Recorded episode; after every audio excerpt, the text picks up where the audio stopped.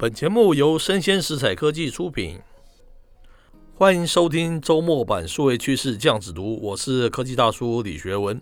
今天啊，科技大叔下了一个标题，叫做“二零二二年最好看的两场数位斗争大戏是什么呢？”那我们知道，第一套大戏当然是讲我们这个 Metaverse 嘛，元宇宙的议题啊，持续的发烧。但是哈，搞了半天哈，我们二零二二年最值得看的是，Meta 公司真的做得了元宇宙的领头羊吗？还是起个大早赶个晚集，被其他的网络巨擘抢走了一个话语权呢？另外一套大戏，我们要看的是这个 Musk，他的特斯拉哦，正式要进入数位经济领域，跟苹果还有字母公司一决雌雄了吗？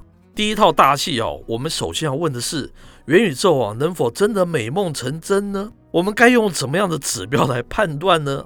根据这个一月十四号啊，日本苹果情报网叫做 iPhone Mania，它的报道名为这个 Counterpoint 的调查公司公布哦，预估报告指出哦，苹果有望在二零二二开卖这个 AR 的装置嘛，而且它预估啊，二零二二年的这个 AR VR 的头盔出货量将会暴增至三千万台哦。二零二三年的出货量可以增至五千万台，到二零二四年是七千六百万台，二零二五年可以突破一亿台的这样子一个大关了哈。它比较二零二一年的这个出货量可以说是增加九倍嘛哦。如果按上述的预估哦，我们可以这样解读了：二零二二年破亿台的这个终端数量，元宇宙的这个相关的终端数量，大概啊才是元宇宙真正能成真的一个起点嘛。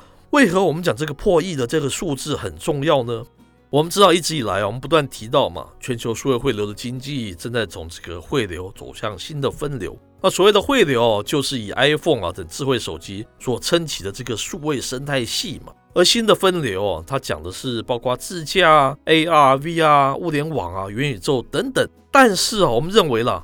新分流假以时日啊，它必须要成为新的汇流，才对全球的数位经济未来持续发展有一个实质上面的意义嘛。那目前啊，我们上述的那些新分流哦，个别用户数都不足以多到成为一个新的汇流生态了。所谓这个新的分流啊，起码它的一个终端数量或是用户数至少以亿起跳嘛，它才能具备新汇流经济的一个基础。可是啊，根据统计啊，VR 经过二零一六年这个元年效应。到二零一八年哦，它的年出货量也只达五百万套左右。二零二一年底啊，当然是拜这个佐伯克他推敲的 Metaverse 元宇宙概念之赐嘛，哈。这个分析师啊，预估二零二二年的 VR AR 的头盔显示啊，可以出货一千两百万套。但是啊，这离一亿套还是颇远的嘛，哈。因此，上述我们说这个苹果二零二五年破亿台的这个终端数量的预测，就是其中的一个非常重要的一个指标了。第二个指标，看这个 Metaverse 元宇宙能否成功，是说我们这个 Meta 公司能否推出一个属于自己的一个作业系统啊，是将决定到元宇宙到底能不能成真嘛？一月底啊，根据这个外媒消息嘛，Meta 公司据传哦，它已经终止了一项虚拟实境 VR 和扩增实境 AR，他们一个作业系统的一个研发的计划哈，将持续的采用 Google 的 Android 系统。我们觉得这是不太妙的事情呢。怎么说呢？Meta 公司在二零一四年收购了这个 VR 的设备开发商 Oculus，现在他们的 VR 头盔显示器叫做 Oculus Quest，已经发展到第二代的。但是啊，它的软体操作系统用的就是 Android 的一个修改版本啊。不过就长期来看啊，这存在风险。怎么说？因为它会受到非常多的限制嘛，甚至于 Meta 的 Metaverse，哈，它被 Google 掐住了脖子。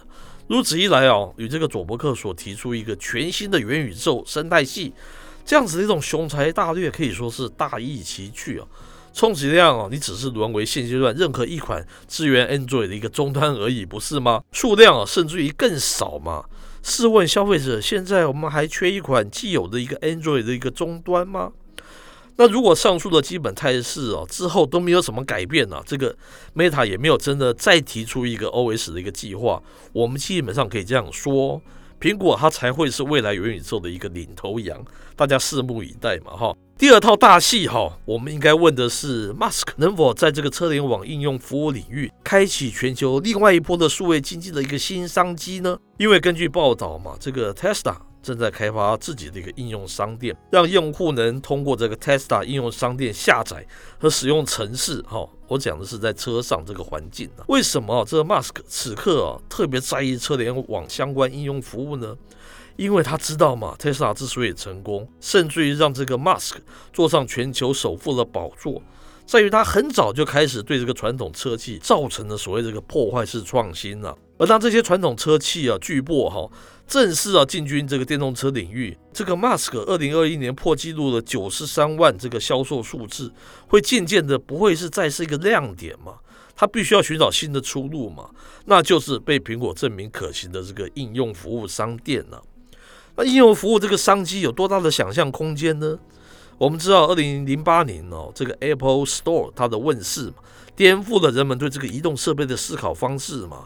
Jobs 曾在当年哦接受采访时说到，这个事物他讲的是 App Store 嘛，太新了啦哈。也许未来某个时间点啊，它可以成为一个十亿美元的一个市场啊。可是今年年初哦，苹果公司对外透露，自从 App Store 问世以来啊，世界各地的开发者已经透过在 App Store 上出售这个数位产品跟服务哦。获得了超过两千六百亿美元的收入，真的吓死人了哈！那根据财报数据显示啊，仅仅二零二零年一年啊，App Store 就为苹果贡献了两百零三亿美元的这个业务营收嘛。同时啊，App Store 以百分之三十七的业务占比，成为苹果软体服务最大的一个收入来源嘛。我们试问啊，这样庞大且被证明可以成功的商业模式，又有谁会不垂涎呢？哈！那最后，Musk 能否成功的复制这个苹果的商业模式？苹果又是否会以过去软硬整合的手法侵蚀 Musk 的一个汽车王国呢？那谁能说这不是一场精彩的一个好戏呢？以上内容播到这边告一段落，我是科技大叔李学文，我们下回见喽。